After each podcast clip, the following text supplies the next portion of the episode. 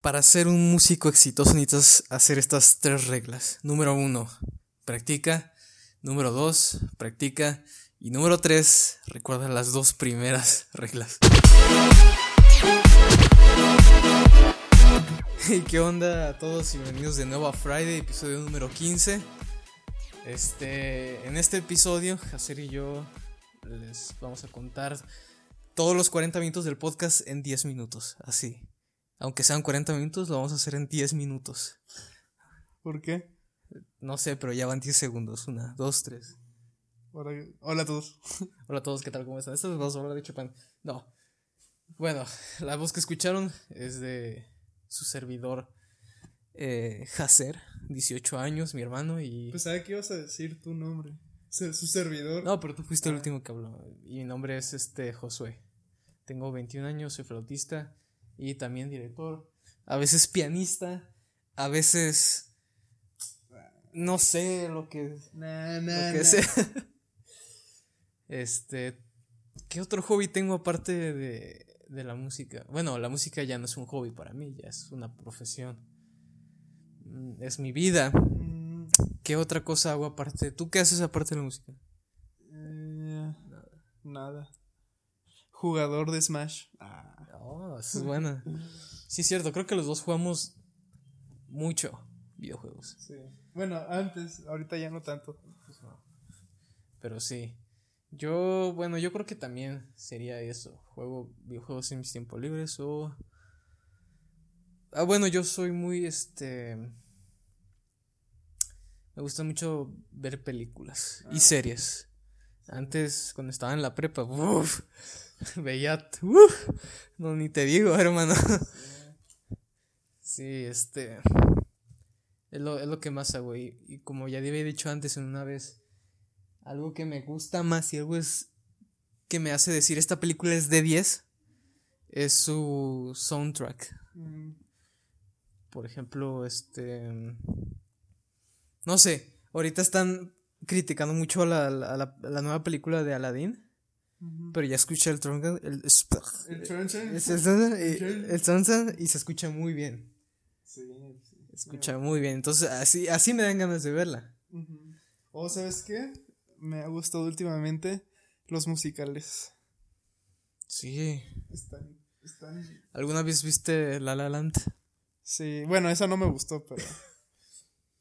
¿Te gusta? No, ah, no hablo de películas musicales, sino de musicales de verdad. Mm. Nunca he ido a uno.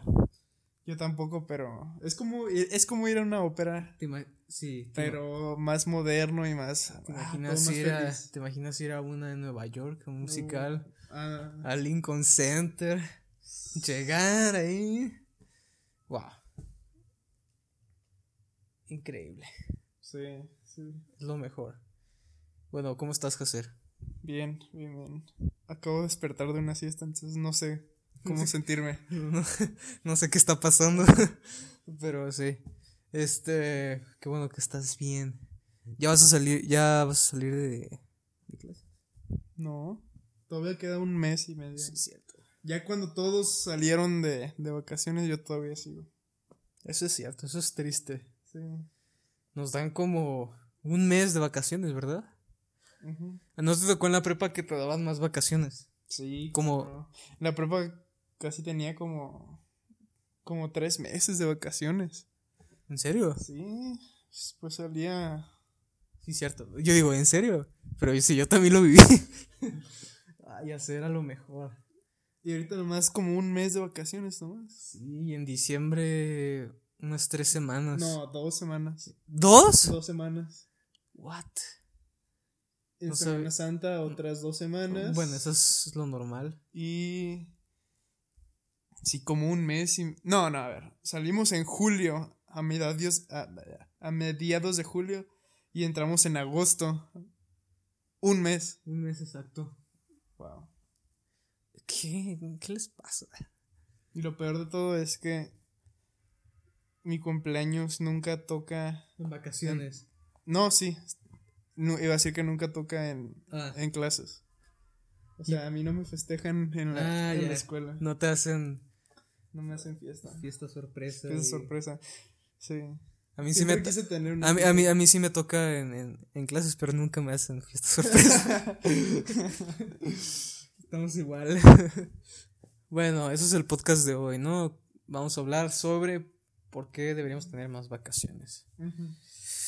No, ese no es el podcast. Antes de, de hablar del podcast, les recuerdo que nos sigan en Spotify si no nos han seguido y también en Instagram a mi hermana a mí.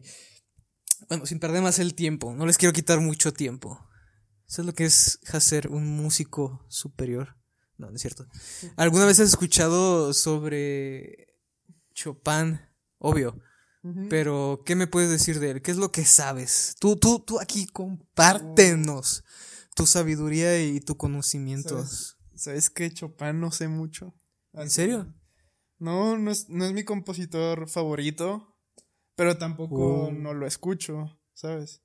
O sea, sí sé lo... He escuchado dos... He escuchado su música, Sí. pero así de que sepa de él, no. Bueno, obviamente, obviamente para este deja eso. Este Es que soy, soy eh, ya, ya se me fue lo que iba a decir. Es que Hacer estaba jugando con algo aquí.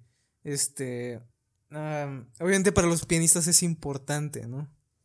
No sé por qué dice así. Para los pianistas es importante. Yo no soy un buen pianista, pero este, obviamente es un repertorio que ellos tienen que ver y, y muy avanzado. Por ejemplo, el concierto número uno de Chopin es el más, eh, uno de los más, así me explico yo, para cualquier pianista, Mm, ¿no?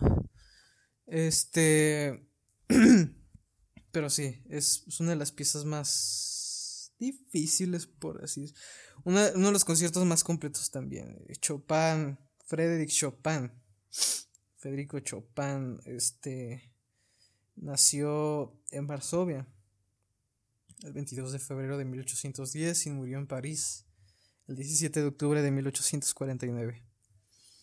Eh, fue un compositor y, vir- y virtuoso pianista polaco, considerado uno de los más importantes de la historia y uno de los mayores representantes del romanticismo musical. ¿Sí me entendiste? Ajá. Es uno de los más grandes representantes del romanticismo. Ya habíamos hablado del romanticismo. Romanticismo no quiere decir algo romántico, ¿no? Este, más bien, bueno, a veces. Eh, es, un, es un movimiento, eh, un periodo de la historia donde se podía, las personas podían representar por medio de su arte, pues sus sentimientos, ¿no? Ajá. Pero no necesariamente el amor, sino puede también ser, también ser el odio, Mm, eh, la libertad, eh, como Tchaikovsky lo hizo, ¿no? En, la obertura de 1810. ¿1812 o 1810? 1800... ¿Obertura qué? 10, ¿no? Sí. Este, en fin, Beethoven expresó, por ejemplo, en la heroica, quiso expresar el heroísmo de... Pero Beethoven no es romántico. Beethoven es del romanticismo. ¿Sí? Sí, claro que sí. ¿Sí? Eh, Pertenece a dos, a Ah, dos, sí, pertenece a dos. Al clasicismo. Bien, Él abrió el Ajá, romanticismo, sí, ya después como por... A partir de la tercera ya empezó a hacer algo muy nuevo. Eh, quiso expresar el heroísmo de este famoso um, Napoleón. Napoleón Bonaparte, ¿no? Que, por ejemplo, es una hist- historia muy interesante esa. Beethoven quiso dedicarle su pieza a Napoleón, pero Napoleón ascendió al trono como emperador y no como... bueno, como dictador más bien. Y eso hizo enfurecer a Beethoven porque eso no era lo que él esperaba, no era lo que él, él, él creía que iba a pasar, ¿no? Que su héroe se volviera un dictador o alguien, un, un emperador. Él quería más algo de libertad y, y por su pueblo, etcétera, ¿no? Entonces Beethoven cambió el nombre inmediatamente a Heroica en lugar de Bonaparte, que se llamaba la, originalmente la pieza, la tercera sinfonía. Este, muchos lo criticaron por eso, pero al último, como le cambió el nombre, pues eh, incluso su maestro Haydn este, lo reconoció a tal nivel, ¿no? Que incluso Haydn en, en sus últimas obras empezó a meterle más como Beethoven, ¿no? Cosas más expresivas, ¿no? Pero en ese tiempo no se veía lo que era un esforzando, eh, esa rudeza de Beethoven, ¿no? En, la música, los músicos. Hay un video muy interesante en YouTube que siempre me gusta ver de cómo este él arrancó partitura así y la tachoneó. Incluso está hoy en día en el museo en Viena, puedes ir, y, y está el, el, el, el, manuscrito original de la tercera sinfonía y se puede ver todo tachoneado y arrugado. Así el nombre de Bonaparte, tachado, tachado así, por la furia de Beethoven, ¿no? Etcétera. Entonces, hablando sobre esto, los compositores en ese tiempo eh, expresaban por medio de su música eh, lo que sentían, ¿no? Beethoven de algún modo expresó muchas cosas, es un hombre muy bipolar, se siente en su obra. Eh, ¿Qué otro compositor? Tchaikovsky. Aunque toda su vida fue como un desorden sentimental, también se ve reflejado en su música, pero también podemos ver cosas muy hermosas como son los valses, eh, el, todo el cascanuez y, todo eso, ¿no? El lago de los cisnes, cosas muy bonitas. Eh, por otra parte, por ejemplo, Mendelssohn representó la libertad también en su en una de sus obras, la libertad religiosa, ¿no? Porque él tuvo con su quinta sinfonía pudo haber desarrollado un buen papel en la reforma protestante, ¿no? Eh, bueno, entonces, ¿qué pasa con Chopin? Eh, ya habíamos hablado de que a veces los músicos son más sensibles, tienen un espíritu mucho más sensible. Eh, hoy en día, nada. Pero en ese tiempo se veía mucho eso de que, ah, me dejó la novia, me voy a suicidar. No, pero antes voy a componer una sinfonía, ¿no? Mm. Y se inmortalizan por eso. ¿Sí me entiendes? ahorita todavía lo hacen, pero no componen sinfonías, sino. Componen Nada. Ni, no deja nada bueno en la humanidad. Sí, se suicida. No, eh, ese es el tema de hoy. Si se van a suicidar, dejen algo. No, no es cierto. no. Perdón. Este. qué tema tan sensible. Este. Lo que quiero llegar es eso. Eh, una vida un poco turbia eh, de Chopin. Aunque, bueno, Chopin fue influenciado por eh, anteriormente por los grandes, ¿no? Mozart, Beethoven, Brahms y por supuesto su compañero Liszt, ¿no? Bueno, tuvieron una, algo, una amistad, ¿no? Eh, coincidieron varias veces. Pero sí, por ejemplo, si hablamos de su infancia, Chopin nació en una pequeña aldea, ¿sí? Eh, y este, hace como a 60 kilómetros de Varsovia, ¿no? En la, ahí en Varsovia. Pero eh, pues estaba ahí en Polonia, en un pueblo de esos, ya sabes, europeos, ¿no? campesino. No es tan así, pero, pero sí era en, un pueblo, ¿no? Este. Bueno, aunque la fecha de su nacimiento es incierta hasta hoy en día. Pero pues podemos deducir que es esa. Este. Estoy tratando de recordar algo más pues tuvo hermanas, eh, creció en un entorno de cultura, sí, era amante de la música de Bach y como ya dije de Mozart, de los grandes anteriores, posteriores a él, a su época. A los ocho años pues ya tocaba el piano con maestría, era un prodigio, puede decirse, igual que Liszt, igual de genios los dos, igual de prodigios. Ah, sería injusto eh, no sería justo, como, como lo digo, comparar a estos dos, Liszt y Chopin, ¿no? Eh, desde niño fue Chopin fue considerado como un niño prodigio, Liszt también, aunque muchos lo suelen comparar porque pues él no, no sé si son de la misma edad, pero pues se conocieron, ¿no? Intercambiaron muchas cosas. Mm. Este terminó de estudiar sí, muy joven, este, recibió muchos diplomas en literatura clásica, canto y dibujo, etcétera, ¿no? También era un genio en otras cosas, ¿no? Aunque eso dicen de los genios, que nomás no, no se pueden, más bien pueden ser buenos en, muchas, cosas. Por ejemplo, Einstein toca el violín. Sí. Sí, sí, sí. También este Galileo Galilei era astrónomo, pero también sabía muchas cosas de literatura, pintura Y música, sabía música también. También muchos físicos, físicos como Platón. Platón, él aportó mucho a la música. Sí, sí. Sí, sí, sí.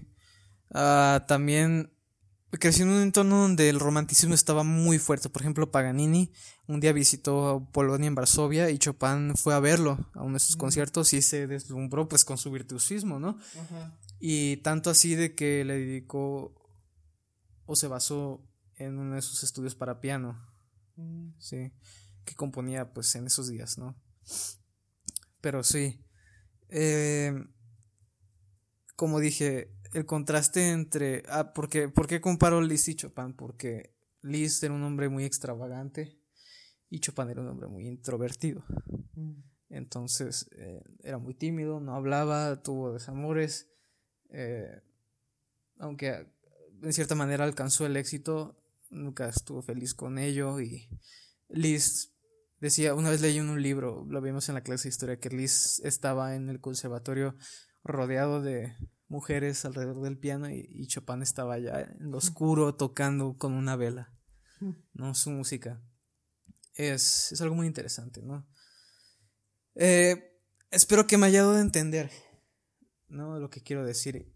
En la época del romanticismo se daba mucho más eso de que los compositores como Chopin eh, transmitían su tragedia, su felicidad, su amor, lo que sea, por medio de la música los compositores, ¿no? Y pues Chopin, pues su música se considera como música melancólica, sí. La escuchas y estás como, ay, Dios mío.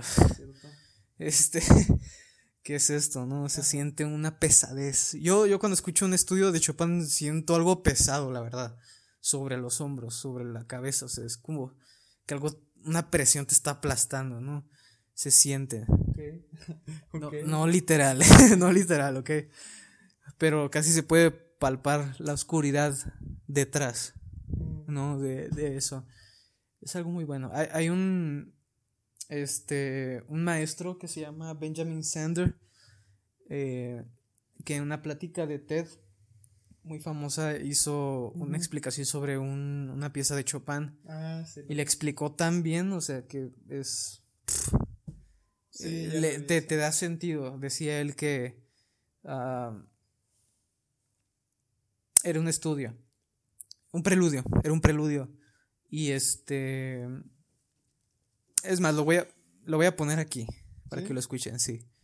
Ya está sonando, ¿ok? este... Este estudio decía, bueno, él decía al maestro que pensaran en una persona que que tú amas, que quieres mucho, pero que ya no está contigo. Y eh, detrás de una explicación breve, ¿no? De lo que es la pieza, de las notas y todo eso, dice que vayas siguiendo la línea hasta donde llega. Dice que la resolución final del acorde final significa llegar a casa, cuando ya resuelve, ¿no? Y él estaba contando que una vez lo hizo con experimentos con unos niños pues de la calle y un niño se le acercó y le dijo, ¿sabe qué? Este, esa pieza de shopping, este, me gustó mucho. Dice, mi hermano murió hace un año, le dispararon, y si nunca tuve la oportunidad de llorar por él. Mm. Dice, cuando usted tocó, pues esa pieza fue la primera vez que lloré eh, por él, ¿no? Mm. Y es, es algo muy fuerte, ¿no? Su música es algo muy fuerte, es algo muy cool, la verdad. Llegar así a las personas es algo muy bueno. Mm. Bueno. ese niño ahora es John Lennon. este, bueno, yo creo que aquí vamos a dejar el, el, el podcast de hoy. Espero que me hayan entendido. Eh, nos vemos la, el lunes. La siguiente semana vamos a seguir subiendo. Por favor, no se olviden de compartirlo para enviar saludos en el enviarles saludos en el próximo episodio. Bueno, Jacer, ¿tienes algo más que decir para terminar? Nos vemos la siguiente semana, amigos. Bye.